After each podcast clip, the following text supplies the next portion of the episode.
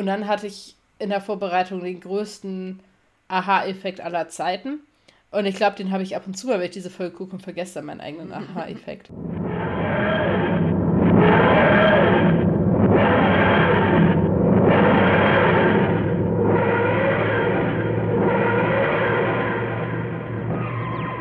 Das Internet Relay macht sich bemerkbar. Tabea hat schon später geklopft als ich. Mal gucken, ob diese Folge trotzdem gut wird.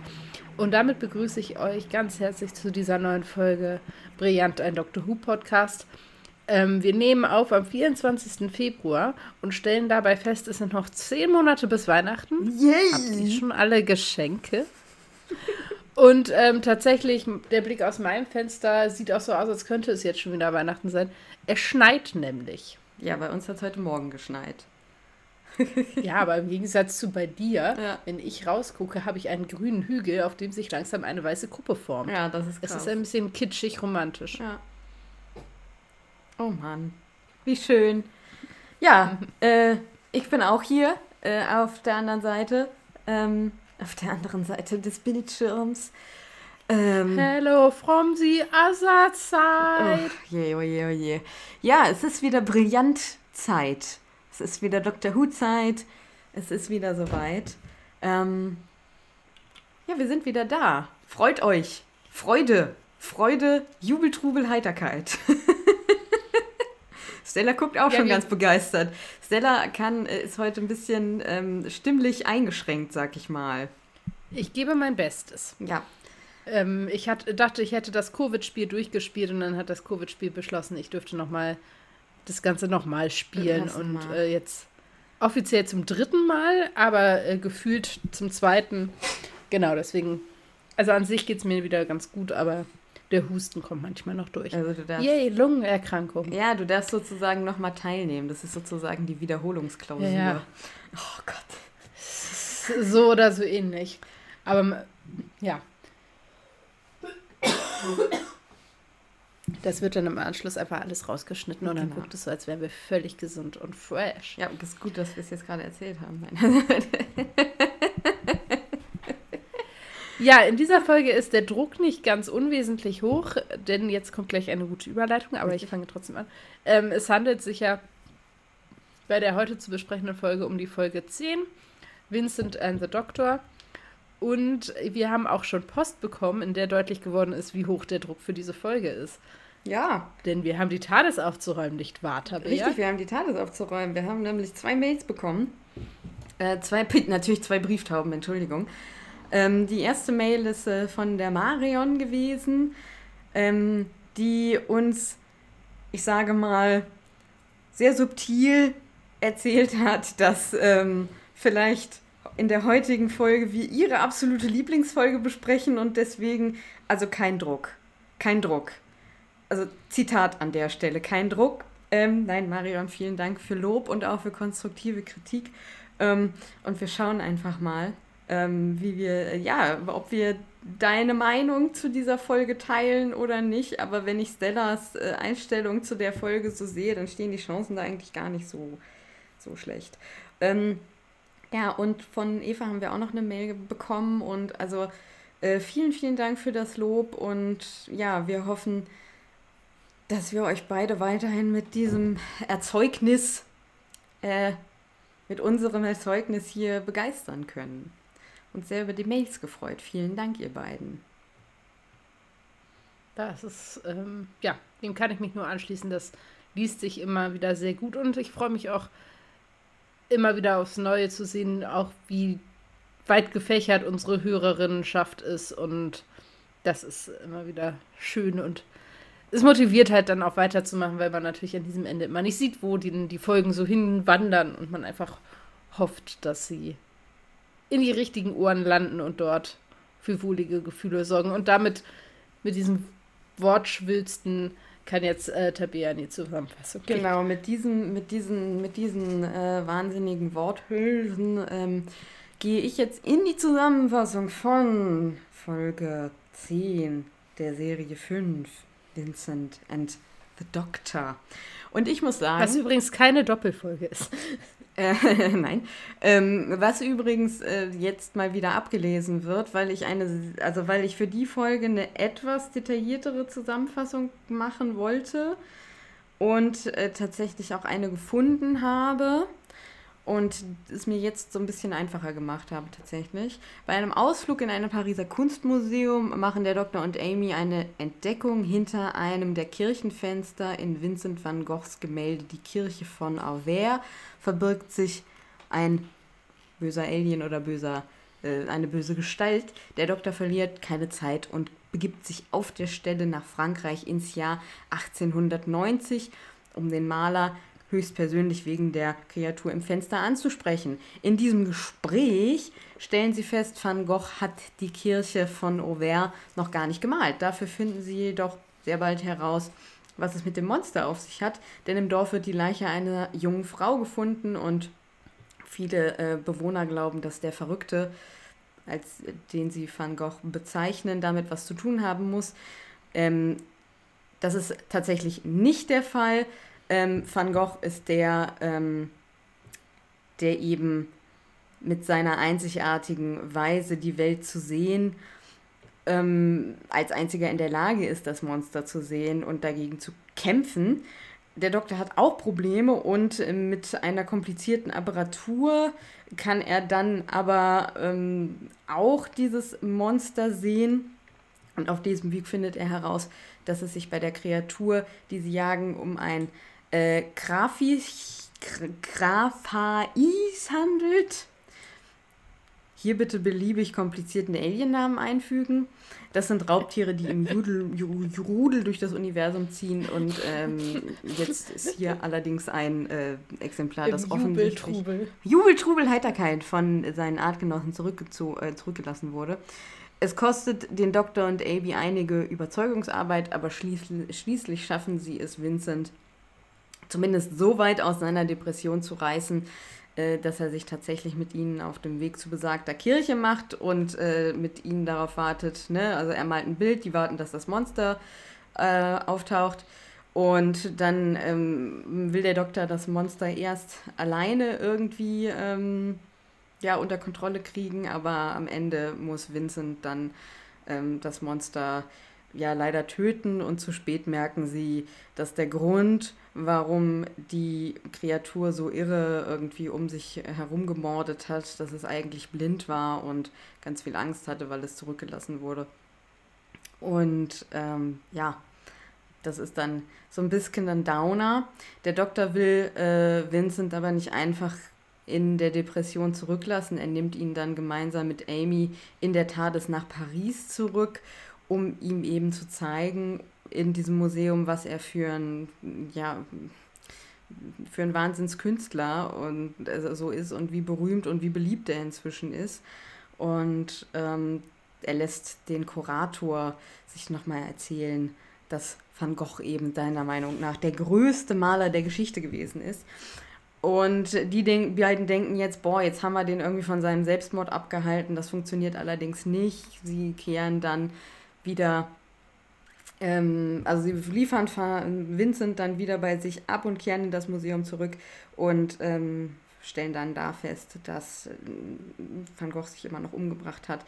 Ähm, allerdings haben sie trotzdem Wirkung auf sein Leben gehabt und der sichtbare Beweis dafür ist, dass auf dem Stillleben mit Sonnenblumen äh, die Signatur mh, mm, für Amy ist. Also das hat Vincent sozusagen für Amy dort hinterlassen und dann ist die Folge zu Ende. Ja. Und dann kriegen sie sehr rothaarige Babys. Dann kriegen sie sehr rothaarige Babys. Ja, ähm, das war die Zusammenfassung dieser, ich glaube, auch unfassbar bekannten Folge. Und jetzt, wo ich gerade an die Königin der Hintergrundinfos denke, muss ich noch eine Info kurz raushauen, bevor wir da reingehen. Ähm, ich bin gerade außerhäusig unterwegs war es letztes Mal auch, als wir aufgenommen haben und habe meine Festplatte mit unseren Intro äh, Melodien und so nicht dabei, habe sie einfach vergessen. Das heißt, ihr habt es in der letzten Folge schon gehabt, dass ihr einfach nur den Tades-Sound als Intro hattet und keine Melodie für die Königin der Hintergrundinfos. Ähm, das wird diese Woche auch so sein, leider. Ich habe es dann beim nächsten Mal wieder dabei und habe aber gerade gedacht, ähm, weil ich es nicht dabei habe, mache ich jetzt einfach das hier live für euch performe diese Melodie für die Königin der Hintergrundinfos.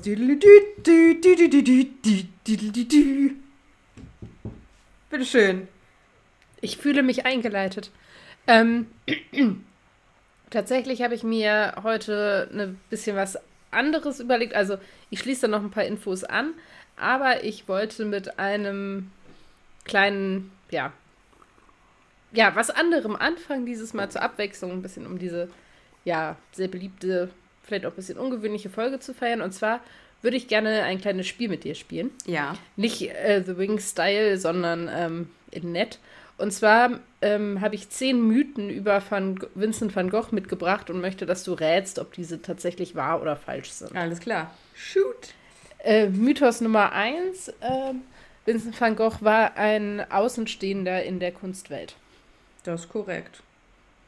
Nee, tatsächlich ist das wohl nicht so. Der war relativ mhm. gut vernetzt ähm, mit verschiedenen Galerien in Paris, London und in Den Haag. Oh. Und sein Bruder zum Beispiel war bei einer relativ großen ähm, Kunstgalerie auch angestellt und da hätte er sehr gute Möglichkeiten gehabt, quasi in die Kunstwelt einzusteigen. Mhm. Allerdings ist er aus manchen Kursen zum Beispiel ähm, ja dann ausgestiegen und so, weil er sich eben nicht an die ja, Regeln quasi halten wollte ja. und ähm, hat dann eben wollte den Anweisungen nicht folgen und war in dem Sinne dann eben ein bisschen vor seiner Zeit und zu radikal für seine mhm. Zeit. Mhm.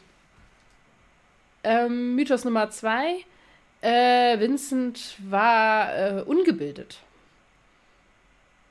Nee, das glaube ich tatsächlich. Ja, das kommt halt auch so ein bisschen drauf an, was du als Bildung verstehst. Also ich würde jetzt, also von meinem Gefühl her würde ich tippen, dass er es nicht war. Also dass er nicht ungebildet war.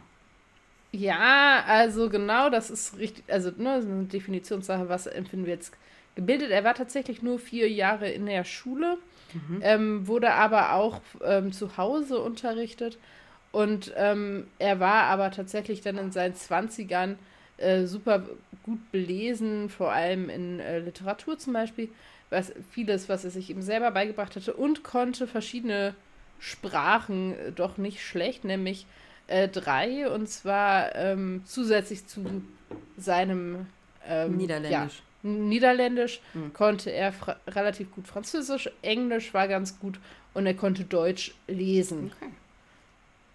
Also ich würde ihn nicht als ungebildet bezeichnen tatsächlich.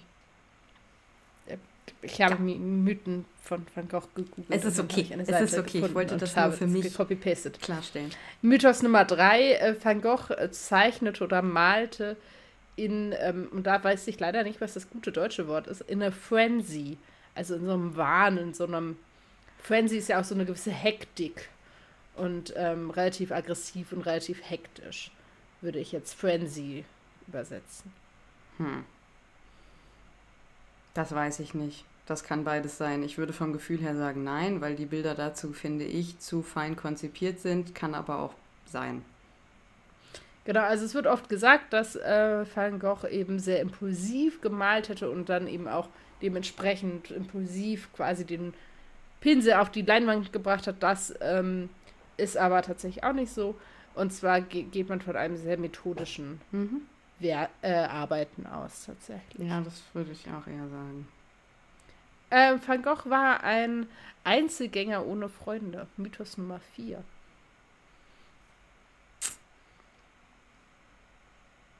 Hm. Glaube ich nicht. Ja, er hatte, ähm, ja, er fand es schwierig, Beziehungen quasi am Leben zu erhalten mhm. und aufrechtzuerhalten, war aber bei vielen Leuten bekannt und hatte einige enge Freunde. Also jetzt nicht so radikal alleine, aber tatsächlich sollte er, soll er eine bisschen awkward Personality gehabt haben. Was es dann eben auch ein bisschen schwieriger. Ja, was bei dem Krankheitsbild aber auch nichts Ungewöhnliches ist, ne, finde ich jetzt. Genau. Mhm. Der fünfte Mythos, wahrscheinlich einer der ja, äh, verbreiteten Mythen, ist nämlich der, ähm, dass Van Gogh ähm, furchtbar, furchtbar arm war.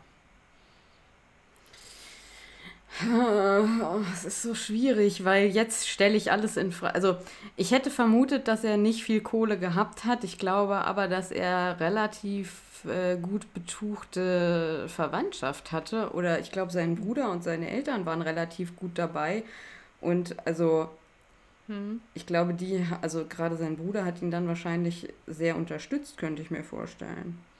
Das ist tatsächlich ziemlich richtig, aber er konnte halt nicht mit Geld umgehen. Ja, gut, das ähm, ist die andere Frage. Also das ist nämlich, er hatte, sein Bruder hat ihm tatsächlich ein Auskommen bereitgestellt und er hat letztendlich, hat Van Gogh sogar mehr Geld gehabt als sein Vater, der irgendwie in der Kirche tätig mhm. war, ähm, der allerdings eben auch ähm, ja, ein Haus gestellt bekommen hat.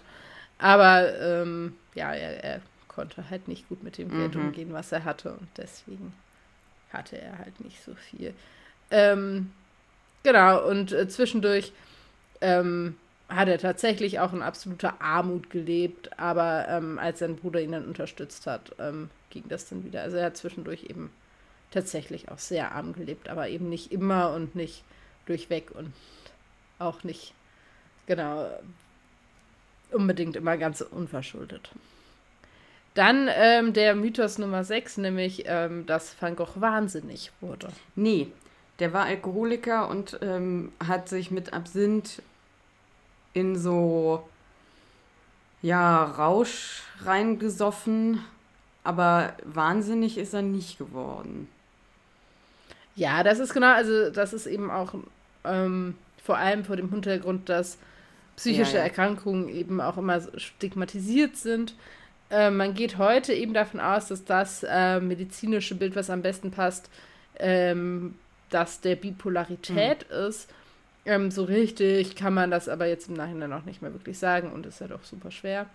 Aber das ist das, was ihm quasi zugeschrieben wird.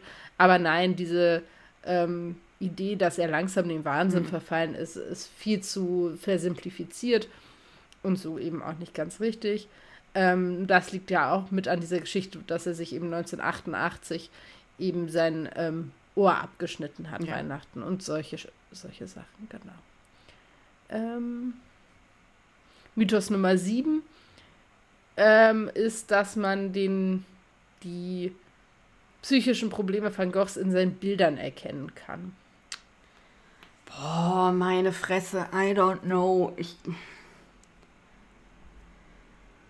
ich habe übrigens gerade so flapsig gesagt, er hat sich mit Absinth zu Tode gesoffen. Das war natürlich, ist natürlich nicht korrekt. Er war halt Alkoholiker, aber ist natürlich letztendlich an so einer Mischung aus Depression, psychischen Erkrankungen und sowas gestorben.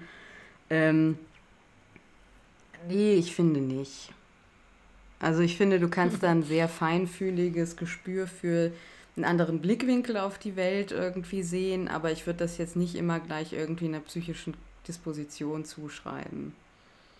Ja, genau so ist es letztendlich auch. Also, dass man eben, ja, da eben viel reingelesen hat, aber letztendlich gilt das für manche Bilder, aber nicht für die Mehrzahl der Bilder, die nämlich tatsächlich, ähm, ja, nicht nur unkontrollierte Auswüchse ähm, eines, ähm, ja, troubled mind steht hier, mhm. ne, einer geschundenen Psyche quasi sind, sondern tatsächlich über, ja, bedachte, ähm, ja, Meisterwerke jetzt am mhm. Ende, ne?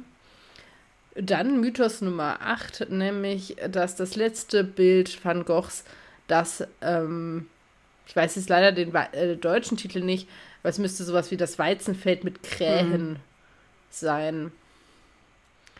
Ähm, ist das so? Das weiß ich nicht genau, das klingt aber sehr logisch in der Übersetzung. Ja, man sagt, dass es das sein soll, weil ähm, das das Weizenfeld ist, in dem er sich wohl das Leben mhm. genommen hat. Ähm, deswegen wird dieses Bild als sein letztes, ja, mythologisiert, ist aber wohl nicht so, sondern wahrscheinlich ist es, ist es wahrscheinlich, dass sein letztes Bild äh, drei Wurzeln beziehungsweise ähm, eine Farm näher Auvers ist, ähm, die beide im Tate hängen. Ähm, das ist jedenfalls das, was der Schwager seines Bruders, ähm, der sich eben viel mit seinem Nachlass befasst hat, quasi als seine finalen Werke ähm, festgestellt okay. hat oder aufgeschrieben hat. Mythos Nummer 9, das ist einer, der mir am allerunbekanntesten war, die ich auch noch nie gehört habe, die ich aber einfach ja, nett finde, nämlich ähm, es war Mord und nicht Suizid.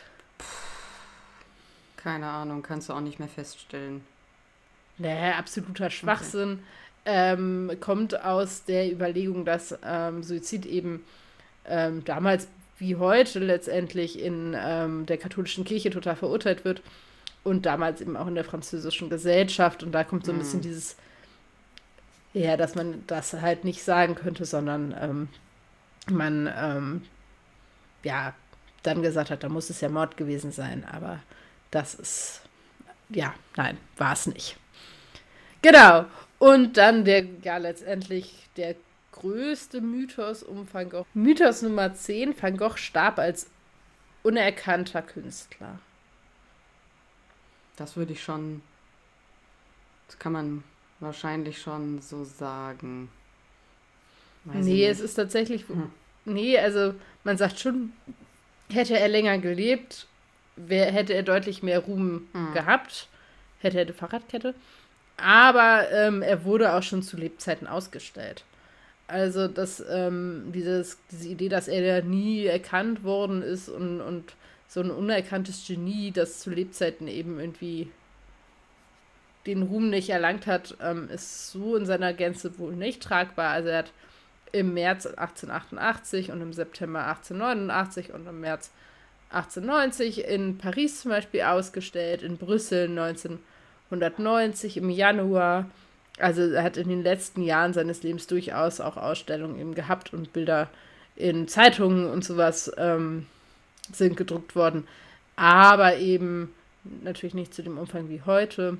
Und man sagt eben, wenn er länger gelebt hätte, dann wäre er deutlich größer noch geworden. Aber es ist ja nicht so, dass er nie, nie jemand ihn gedruckt hätte oder nie jemand irgendwie sich sein, mit ihm, ihm mhm. auseinandergesetzt hätte. So viel zu den Szenen. Fand ich irgendwie besser, als ja. den Lebenslauf zu erzählen. Genau, dann habe ich noch so ein ähm, ganz paar Hintergrundinfos, unter anderem die, die ich ja letztes Mal, glaube ich, schon angekündigt habe, die Hintergrundinfo, die ich wusste, die aber auch jetzt nicht so super secret ist, ähm, nämlich die, dass, dass Bill Nye nur zugesagt hat, den Kurator dieser Ausstellung zu spielen oder da als Cameo zu erscheinen, wenn er nicht gecredited wird. Uh.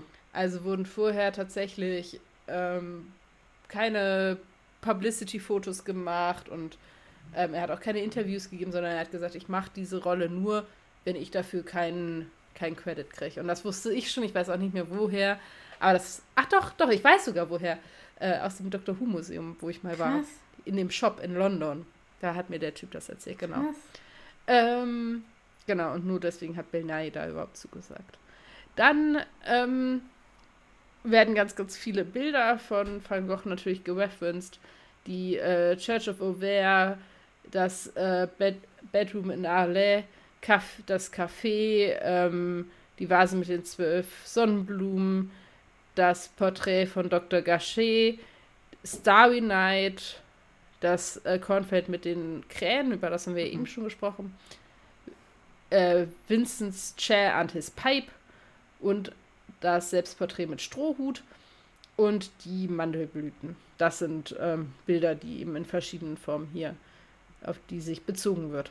Und wenn wir auf das Selbstporträt kommen, und das fand ich irgendwie schon ganz witzig, ist es tatsächlich keine Replik des Originals, sondern wurde ein bisschen verändert, damit es dem Schauspieler, der Vincent in der Folge spielt, ähnlicher sieht. Oh.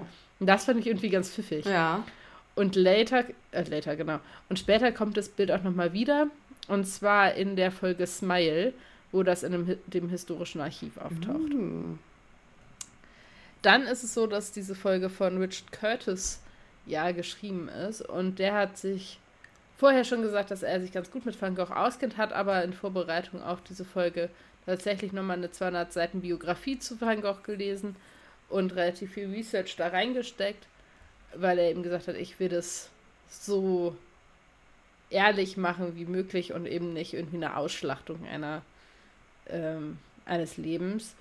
Und hat zum Beispiel auch sich ähm, verschworen, eben keine Witze über zum Beispiel das Ohr zu machen. Ähm, ich hatte vergessen, genau, dass Richard und, äh, Curtis das geschrieben hat und finde das jetzt ja, sehr äh, schön. Ja, das ergibt deswegen auch Sinn, warum ich diese Folge so, so gerne mag. Aber das, äh, gut, so hat man eben seine Knöpfe, die Leute drücken können. Und als er das Skript geschrieben hat, war das tatsächlich so, dass Richard Curtis in seinem Zuhause überall Bilder von Van Gogh hat, also nicht die echten, aufgehängt hat und ähm, überall so Indexkarten hatte mit dem Plot, damit er sich da so reinfühlen und reindenken kann. Ähm, die Idee mit Bill Nye war tatsächlich von den Producern, weil sie jemanden für diesen kleinen Part haben wollten, der aber sehr high profile war, damit das Publikum dieser Person besondere Aufmerksamkeit schenkt, wenn sie spricht. Und ich finde, dass der Plan ist sehr gut aufgegangen. Mhm. Und dann ist es so, dass in 2020 Kevin Gilligan äh, bei Twitter geschrieben hat, dass sie zu ihrem Geburtstag von ihrem Vater ein Van Gogh Sunflower Bild geschenkt bekommen oh. hat. Das war's. Sehr süß, sehr süß. Ja. Bill Nye Bester ist bester Typ. Ich ähm, ich habe, äh, ich höre äh, sehr gerne äh, den Podcast von, äh, also Kermit und Marios Film Review hieß der jahrelang. Und das war von äh, BBC Five, von dem Radiosender. Und da gab es irgendwie so eine ongoing Story, die ein Zuschauer äh, denen geschickt hat, dass er, er immer äh, Bill Nye irgendwie äh, einfach irgendwo die Straße runterschlappen sieht oder den im Café sieht oder so. Also einfach so wie der Typ halt irgendwie so die. Und ähm, ich muss sagen, ich bin großer, bin großer, großer, weiß ich nicht, Fan würde ich. Das ist schwierig, das so zu nennen, aber ich bin äh, großer Enthusiast, sag ich mal. Ähm, ja, auf jeden Fall. Ich, der ist, der, also, das ist eins meiner Highlights in der Folge. Das ist so krass. Das ist ganz großartig und ich liebe es. Ich liebe es, wenn er einfach in die Szene geschlappt kommt. Als so aufge, also als so ja auch sehr enthusiastischer Kurator, der den Leuten da was erzählt ja. und so. Und ich, ich liebe diese, diese Betonung, die der hat. Ich, ich, ja, ich liebe es einfach. Also Eingangsszene für mich deswegen schon 100% gewonnen an der Stelle, um mal so in die Besprechung einzusteigen. Ja. ja mir fällt das mal schwer bei Folgen, die ich gut finde, viel zu finden, ähm, was ich dazu sagen will. Was ich ähm, ja, sie ist auf, auf allen Ebenen für mich großartig. Mhm. Deswegen ähm, war es mir, fiel mir das total schwer, was aufzuschreiben. Ich finde, ähm, was die Folge auszeichnet, ist für mich eben das, was sie von anderen absetzt, nämlich dass die es letztendlich nicht um das Monster geht, sondern um das, die Erzählung einer Biografie und einer Geschichte von einem Menschen. Und dann hatte ich in der Vorbereitung den größten Aha-Effekt aller Zeiten. Und ich glaube, den habe ich ab und zu, weil ich diese Folge gucke und vergesse dann meinen eigenen Aha-Effekt. Nämlich, und wahrscheinlich ist es jetzt für dich nicht die krasseste Revelation, aber ich sage es jetzt nochmal ähm, explizit, dass diese Folge ja auf zwei Ebenen erzählt. Ja, weil ich dann über dieses Monster und das Alien nachgedacht habe und überhaupt und so. Und dann hatte ich den Moment, warum können die denn dieses Alien nicht sehen? Und was hat dieses Alien mit Vincent van Gogh zu tun? Mhm. Anders als außer, dass er es zeichnet und nicht so, wow. Ja, weil du psychische Erkrankungen auch nicht Richtig. sehen kannst, aber sie ja trotzdem da sind. Ja. Und sie trotzdem echt sind und sie trotzdem auch eine echte Bedrohung sind. Und diese Analogie überfuhr mich dann vorhin und ich so, ah, ich hab's verstanden. Dann habe ich mich sehr kurz sehr smart gefühlt. Ja, du weißt ähm, das eigentlich. Das du vergisst das nur immer wieder, weil wir uns schon mal darüber unterhalten haben. Aber es ist schon wieder irgendwie drei Jahre her oder so. Also, ich kann wahrscheinlich dich, ohne Mikrofon. Richtig, genau. Ich kann dich beruhigen, du weißt das. also, das Beste ist, dass ich es immer wieder Ja, weiß. genau. Also, du ähm, hast immer wieder diesen Aha, dieses Aha. Oh mein Gott. Ähm, wobei ich es halt extrem schade finde, dass ähm, das Alien stirbt. Ja. Das finde ich ist ähm, ja extrem schade, aber dadurch, dass die, das ja auch dieser Geschichtsstrang letztendlich nicht im Fokus der Folge liegt, sondern eigentlich was ganz anderes, mhm. ähm, ist das zu verschmerzen, so hart wie das jetzt klingen mag. Mhm. ja, ich finde, die ist einfach ultra feinfühlig erzählt, die Geschichte. Und letztendlich setzt es sich mit einem super, super komplizierten Thema auseinander, das ja bis heute immer wieder kompliziert ist und auch weiterhin kompliziert sein wird. Aber so, dass es trotzdem zu, für Kinder und eine junge Zuschauerschaft trotzdem verständlich und ja, ähm, einen guten Einblick irgendwie bietet. Ja, du ziehst ja gleichzeitig dann auch noch die ganz große Schleife, weil du die gegenständliche Depression von Erzählung mit Van Goghs Krankheitsbild hast.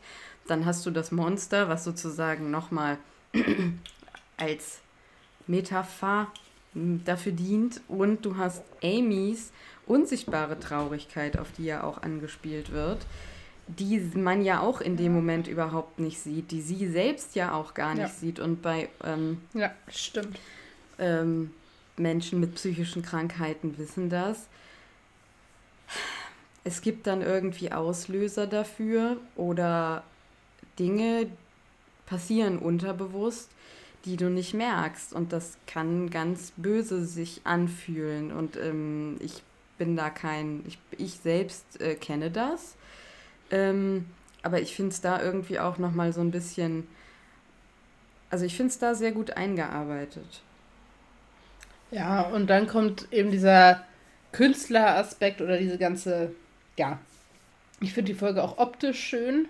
Mhm. Ähm, die hat also vom, die Komposition aus Bild und Musik, ähm, das ist einfach viel gutes Bild, abgesehen natürlich von dem Alien, was mittlerweile einfach ja mittelgut gealtert ist, aber dass mal dieses komische Hühnchen äh, und also dann kommen wir wieder beim äh, unserem CSI-Monster raus, ja. aber das mal jetzt sonst ist die optisch super super schön, ich finde und sie bauen halt viele Dinge ein und sehr geschickt aus eben dieser Künstlerperspektive, ne? Sein dass seine Wohnung oder sein Zimmer natürlich genauso aussieht wie sein Zimmer auf dem Bild, mhm. dass er so aussieht wie dieses Selbstporträt, ähm, dass die Landschaft so aussieht, wie sie aussieht. Die übrigens, die Landschaft ist nahe dem Ort, wo sie die Vampires of Venice gedreht haben. Also ah. Also es ist tatsächlich Kroatien. Ah, ja. Ähm, und all solche Dinge ist natürlich, macht es, ne, dass dieses Café aussieht wie das Café. Genau, genau. Ja.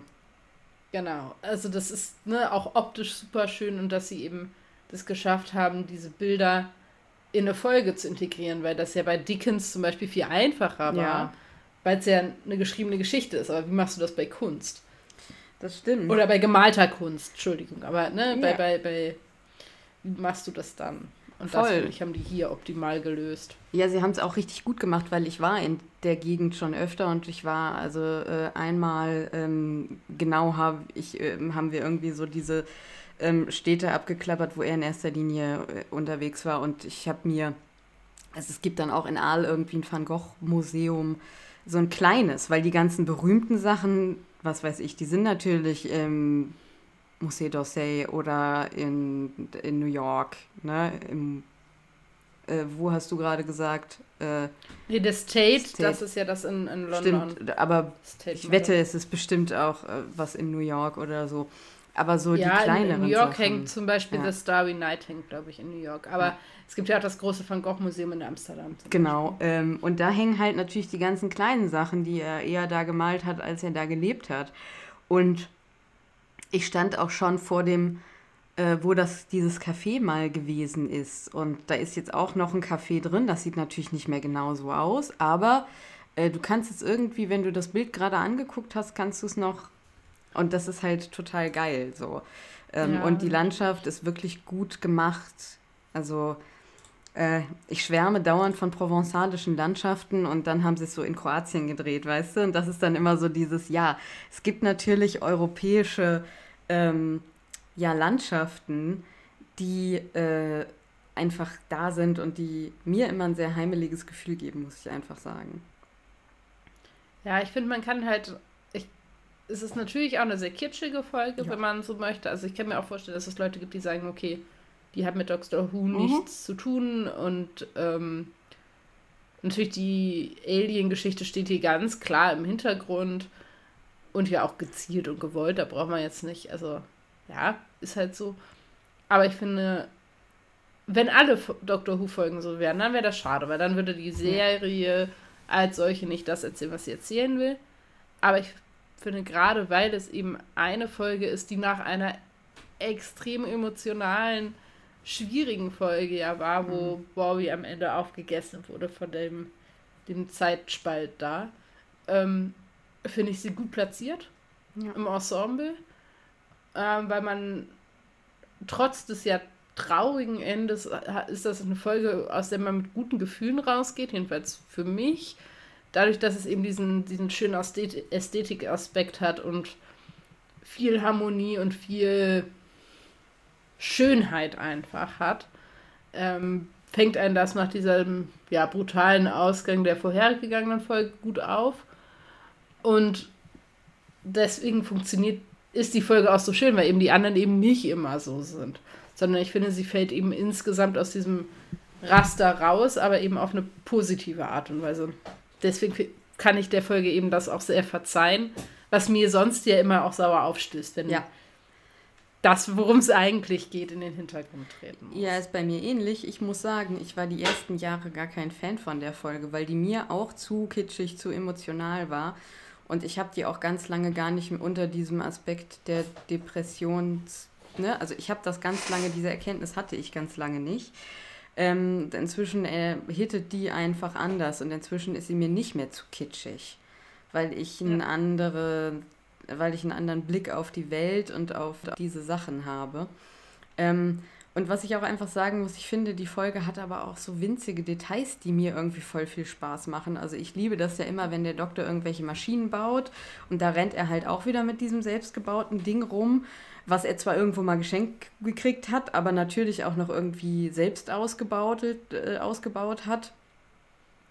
Dann ist der Doktor ganz oft so im Kontrast äh, sehr ADHS-mäßig in dieser Folge unterwegs, aber trotzdem mit der gegebenen Feinfühligkeit. Ähm, Amy ist ganz oft eher so Aufheller und Stimmungsgeber. Mhm was ich tatsächlich nicht gebraucht habe und auch äh, immer noch nicht brauche, aber I get it, es ist Richard Curtis, ist diese angedeutete, ja, nicht, also pass auf, ich weiß, dass das ein bisschen niedlich sein soll und dass es auch nicht durchgezogen ist oder so, ist so ein bisschen diese, dieses ähm, Banter zwischen Van Gogh und, und, und, und Amy. Mhm. Ich persönlich finde, die Folge hätte das nicht gebraucht. Ich glaube tatsächlich, dass man sie heute auch so nicht gemacht hätte. Ich finde es okay. Ich, es ist jetzt ja. nichts, wo ich sage, das ist mir total das Dorn Auge, im Auge. Das ist aber immer wieder was, wo ich so denke, ja gut, okay, es ist drin. ja, aber letztendlich vor dieser Robbie-Geschichte funktioniert das, finde ich, wiederum ganz gut. Hm weil man sich dann, oh, wie kann sie denn jetzt schon und so. Ja, aber sie weiß es halt nicht mhm. mehr. Und das untermalt noch diese Dramatik dieses Vergessens. Ja. Das, ähm, da, und wenn man das vor dem Aspekt sieht, finde ich, kann man das auch wieder ganz gut Stimmt. Äh, ja, mitnehmen. Ja, absolut. Jetzt habe ich vergessen, was ich sagen wollte. Richard Curtis, Liebes. Genau, es ist eine der wenigen Folgen, in denen ich Amy auch gerne mag, ah. tatsächlich, weil sie, also ich bin ja nicht so der größte Fan, aber ich finde in der Folge macht sie das, was ein Companion macht, sehr gut. Also sie eben an der Seite des Doktors ist und trotzdem einen eigenen Beitrag zu dem hat, was passiert. Mhm. Jetzt habe ich mal eine Frage an dich, außer, also außerhalb unserer Fragenkategorie, weil da habe ich noch eine andere Frage an dich. Ähm, was ist denn die für dich schönste Szene in dieser, in dieser Folge? Hast du irgendeine Lieblingsszene? Da komme ich gleich noch. Alles, okay, I'm sorry. Gut. Mach dir nichts. Kannst du ja nicht wissen. Nee, alles gut. Ähm, was ich tatsächlich dann noch hätte, ist, dass ich diese letzte, die allerletzte Szene, in der Amy und der Doktor ins Museum zurückkommen und dann die Signatur sehen, die sehe ich äh, immer sehr zwiegespalten, die, die Szene, weil ich so ein bisschen finde, dass es die nicht gebraucht hätte und dass die so ein bisschen die Signifikanz von der Szene nimmt, wo was eigentlich, also meine letzte Szene ist eigentlich die, in, mit der sie mit Van, in der sie mit Van Gogh in dem Museum sind. Und dann hätte man das irgendwie, ja klar, du musst es irgendwie noch beenden, ne? Du musst es irgendwie abrunden, aber vielleicht nicht so laut. Aber vielleicht ist das auch ein persönliches Empfinden so, ne? Was ich halt gut finde, da, also wir brauchen die Szene ja, um zu verstehen, dass er sich trotzdem das Leben genommen hat. Mhm, ja. Und ich finde das, also letztendlich konntest du es ja nicht anders lösen, weil wir alle wissen, dass es so ist. Aber ich finde es für Amy total wichtig, dass sie halt versteht, ich kann bestimmte Dinge vielleicht nicht ändern und kann trotzdem aber das Leben eines Menschen trotzdem besser machen. Mhm. Und dafür finde ich das ganz gut. Ähm, und ich finde es auch irgendwie ganz niedlich, dass es nochmal was ist in einem ja doch, ich würde sagen, seiner Top 3 bekanntesten Bilder. Ähm, es ist ja dezent genug. Und ähm, sie stupst ihn ja immer auf die Sonnenblumen und so. Mhm. Finde das eigentlich, ich finde es ganz geckig. Vor allem, er ja sagt, sagt, ja, Sonnenblumen, hm, ich weiß nicht. Und sie so, was? Aber Sonnenblumen. Das ist schon ganz, ich finde es ganz nett.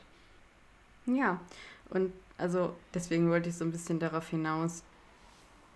Meine Lieblingsszene hat eigentlich, also ist irgendwie so dieses in dem Moment, in dem der Kurator so für sich fast erkennt, dass er da irgendwie gerade Vincent van Gogh gegenübergestanden hat. Mhm. Und Bill Nighy kann das natürlich auch wahnsinnig mit so dem Zucken eines Auges rüberbringen Ja. und da kriege ich Gänsehaut. Das macht natürlich auch ein bisschen die Musik, aber auch die Performance, muss ich sagen. Ja, ich habe zu der Musik, ich habe das, ähm, ich habe jetzt natürlich vergessen, wie die Band, Band hieß, aber ich habe das vorhin bei der Recherche auch nochmal.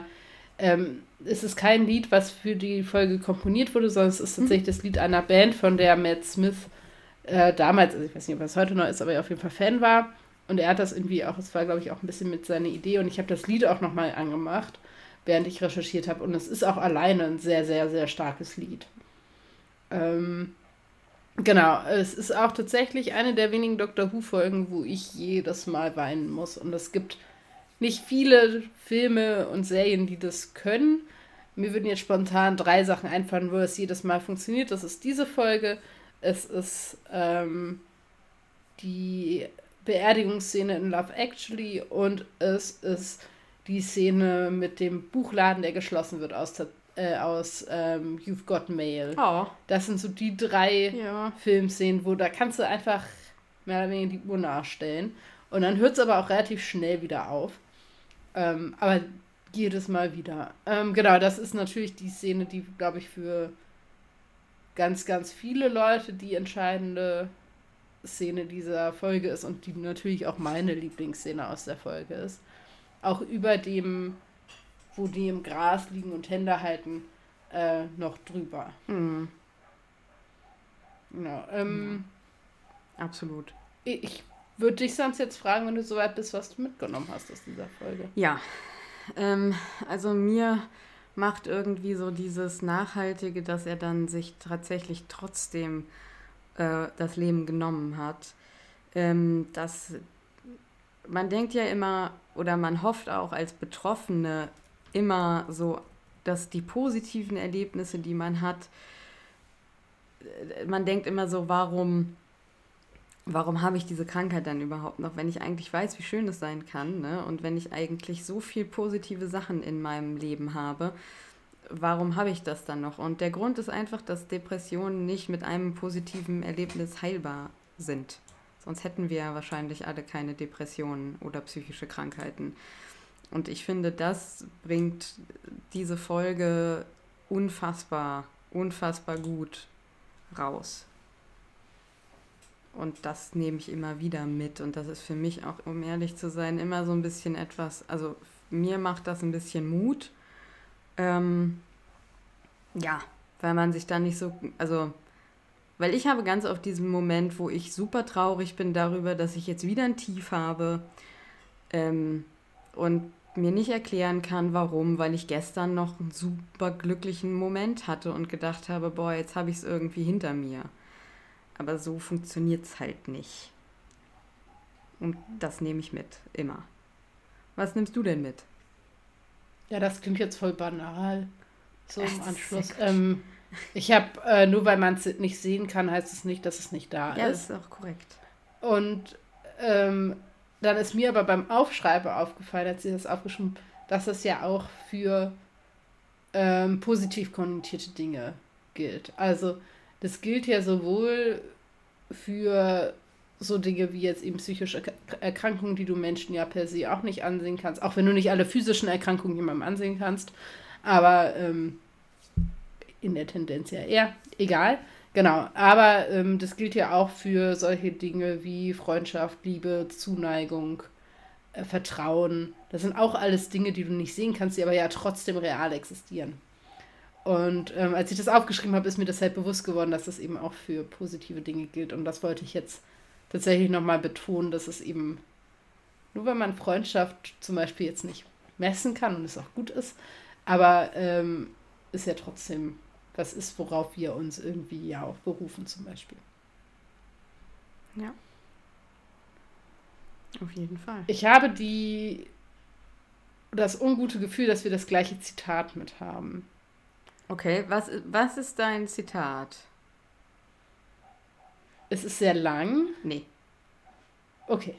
Also, Dann ich hab, würde ich sagen, du darfst anfangen. Ja, also meins ist auf der humorigen Seite. Ich glaube, ich das also ich ich glaube, ich das ist der Doktor und wenn die da vor der Kirche sitzen und er da irgendwie abrantet über den ja schon also, ne, über Picasso und so und dann sagt der Doktor, is this how time normally passes? Really slowly. In the right order. There's one thing I can't stand. It's an unpunctual alien attack. Ich liebe das sehr, es macht mir immer gute Laune, wenn er da am Nerven ist. Ich, ähm, auf jeden Fall, es, es gibt viele tolle Zitate aus dieser ähm, Folge. Ich würde es jetzt einfach vorlesen, yes. ohne mir anmaßen zu wollen, irgend, in irgendjemandes Schuhstapfen treten zu wollen. I just wondered, between you and me, in a hundred words, where do you think Van Gogh waits in the history of art? Well, mm, big question. Um, but to me, Van Gogh is the finest painter of them all. Certainly the most popular great painter of all time. The most beloved. His command of color, the most magnificent. He transformed the pain of his tormented life into ecstatic beauty. Pain is easy to portray, but to use your passion and paint to portray the ecstasy and joy and magnificence of our world. No one had ever done it before. Perhaps no one ever will again. To my mind, that strange wild man who roamed the fields of Provence was not only the world's greatest artist, but also one of the most greatest men who ever lived. Ja. Ja. Ja. Das ist wunderbar. Wenn du dir ein echtes Gemälde aus der Kunstgeschichte der Erde in deine Wohnung aufhängen könntest, welches würdest du dir aufhängen? Hm. Also, ne, wir sprechen jetzt vom Original. Hm. Das ist super schwer. Ich weiß. Jetzt so, nachdem ich das irgendwie gesehen habe, würde ich mir wahrscheinlich sogar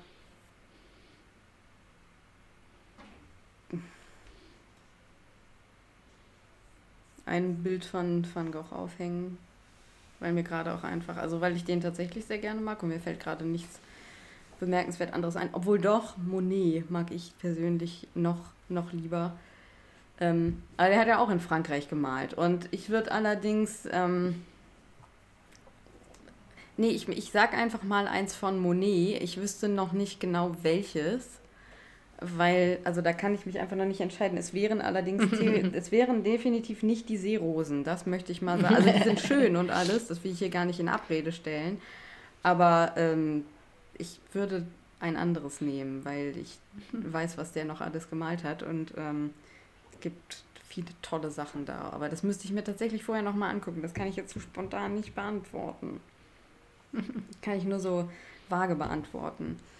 Ähm, und ja, meine Frage ist leicht ähnlich und ich würde, ich wollte dich fragen, was ist denn deine Lieblingskünstlerin der Kunstgeschichte? Hast du überhaupt jemanden? Ich bin völliger Kunstbanause im besten Sinne des Wortes. Ähm, ich bin tatsächlich eher so für äh, bewegte Bilder. Hm ähm, als für die Stillen. Aber wenn es die Stillen sind, ist es tatsächlich, sind so die Sachen, wo man erkennt, was es ist. Ähm, nicht so Fan von so abstrakten Sachen, ehrlich gesagt. Ähm, dementsprechend tatsächlich auch so, ähm, ja, Monet, Van Gogh, Rembrandt, irgendwie so. Ähm, alles, was man irgendwie, wo man erkennt, was es ist, finde ich schon mal yay. Alles mit Farbe auch yay. Aber das ist auch meine Definition von Kunst so, ne? Ich kann ja erkennen, was es ist und hat es Farbe. Mm. Und wenn es mich dann irgendwie anspricht. Mehr gemalte Kunst, ähm, Ahnung habe ich einfach ehrlich gesagt auch nicht. Ähm, was nicht da ist, dass ich sie nicht zu schätzen weiß. Mhm. Ähm, aber da ist Van Gogh tatsächlich relativ weit oben und ich würde auch sagen, dass diese Folge da auch mit Schuld dran ist. Mhm. Ich habe mir vorhin, das habe ich auch vergessen, es bietet sich jetzt aber an, da nochmal drauf zu kommen, dass diese Folge tatsächlich auch die Chance birgt, Kinder an Kunst ranzuführen. Mhm. Und das ähm, würde ich für mich in Anspruch nehmen, dass ich glaube, diese Folge schon dafür gesorgt hat, nochmal irgendwie über Kunst und Künstler im engsten Sinne irgendwie dann nachzudenken und was das eigentlich heißt und da irgendwie einen Zugang zu, zu finden. Ähm, das würde ich dieser Folge auch unterstellen. Also positiv unterstellen natürlich. Und dementsprechend glaube ich, ist. Ich bin ja auch selber in, in Amsterdam schon in dem Van Gogh Museum gewesen und so. Und ich glaube, deswegen ist der schon relativ weit oben, weil ich diese sehr besondere Sicht auf die Welt einfach sehr, sehr, sehr, sehr schön finde. Tatsächlich habe ich aber auch meinen Van Gogh-Film geschenkt bekommen, wo so seine Bilder in so einem Film wohl zum Leben erweckt werden und so. so. Und der ist so arzi-fazi für mich, mhm. dass ich damit gar nicht umgehen konnte und nach einer halben Stunde so, ich, ich glaube, ich muss jetzt was anderes gucken. Ich kann damit nicht umgehen. Ähm, aber an sich auf jeden Fall doch, doch schon, schon das. Ja. Sehr schön. So, dann kommen wir zu unserer letzten letzte Kategorie, was wir sonst noch so genießen. Ähm, ich würde da einfach mal kurz reingehen und dann auch relativ schnell wieder rauskommen. Ähm, ich habe äh, endlich mal The White Lotus geguckt auf Sky. Obwohl sie es jetzt, können wir bitte ganz kurz darüber reden, dass sie es jetzt Wow nennen. Also W-O-W. Und ich meine nicht ich dachte, World of Warcraft. Anderes. Nein, ich habe keine Ahnung. Also auf Sky, ich habe Sky Ticket für Serien. So, da kann man das gucken. Ähm, ist eine Serie von Mike White. Ähm, ich habe nur die, ich spreche jetzt nur von der ersten Staffel. Ich habe die zweite noch nicht gesehen und weiß auch noch nicht, ob ich sie mir angucke. Aber die erste Staffel ist großartig. Es geht halt um so ähm, ganz viele äh, weiße reiche Leute verschiedenster Art, die auf eine Insel geschifft werden ähm, in so ein Luxushotel und dann äh, wird auf eine sehr humorige, schwarzhumorige äh, und immer dramatischere Art irgendwie äh, sehr äh, ja, geschickt äh, Gesellschaftskritik geübt. Ähm, also es ist keine Ahnung, da so eine weiße Familie, die und die Tochter bringt dann so ihre eine äh, nicht weiße Freundin als so Token mit und die lesen dann die ganze Zeit Nietzsche und Marx und so weiter und so fort dann irgendwie so ein frisch verheiratetes Yuppie-Ehepaar, dann so eine äh, schwerreiche, ähm, äh, depressive, weiße Witwe, die da irgendwie hinkommt, um ihre Mutter äh, zu beerdigen und so weiter und so fort. Und die kommen alle in dieses Hotel und man kriegt irgendwie auch die Hotelangestellten mit, die depressiv sind, Alkoholiker sind. Das wird alles sehr funny eingeführt und irgendwann wird es dann so eskalativ und wir wissen nur, am Ende ist irgendwer aus der Truppe tot. Und ähm, ja, das, äh, wer das ist, verrate ich jetzt natürlich nicht. Das ist übrigens kein Spoiler, denn das wird in der ersten Minute wird das klar. Ähm, das ist die Prämisse der Serie. Also es ist so ein bisschen, okay, irgendwer von dem ganzen Bunch ist tot, wie ist es passiert?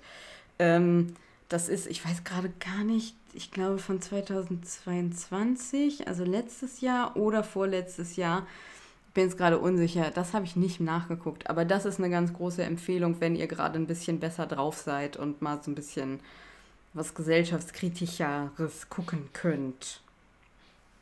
Ja, das hat mir sehr viel gebracht und das war sehr unterhaltsam, aber auch. Was hast du denn mitgebracht?